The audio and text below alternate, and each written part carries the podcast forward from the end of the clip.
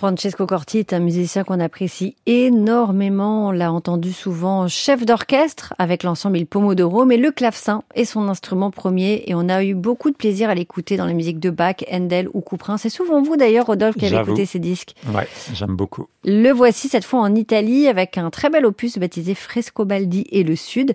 Musique de Frescobaldi pour la moitié du programme, musicien considéré comme le claveciniste et organiste le plus accompli de son temps.